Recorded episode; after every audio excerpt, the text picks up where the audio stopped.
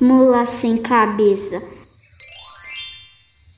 Foi lá naquela cidade que um dia aconteceu. A moça que amava o padre, uma maldição sofreu.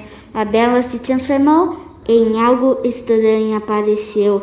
Era a mula sem cabeça, uma horrorosa criatura que no lugar da cabeça tinha fogo. Que loucura! Correndo e assustando, relinchando com bravura.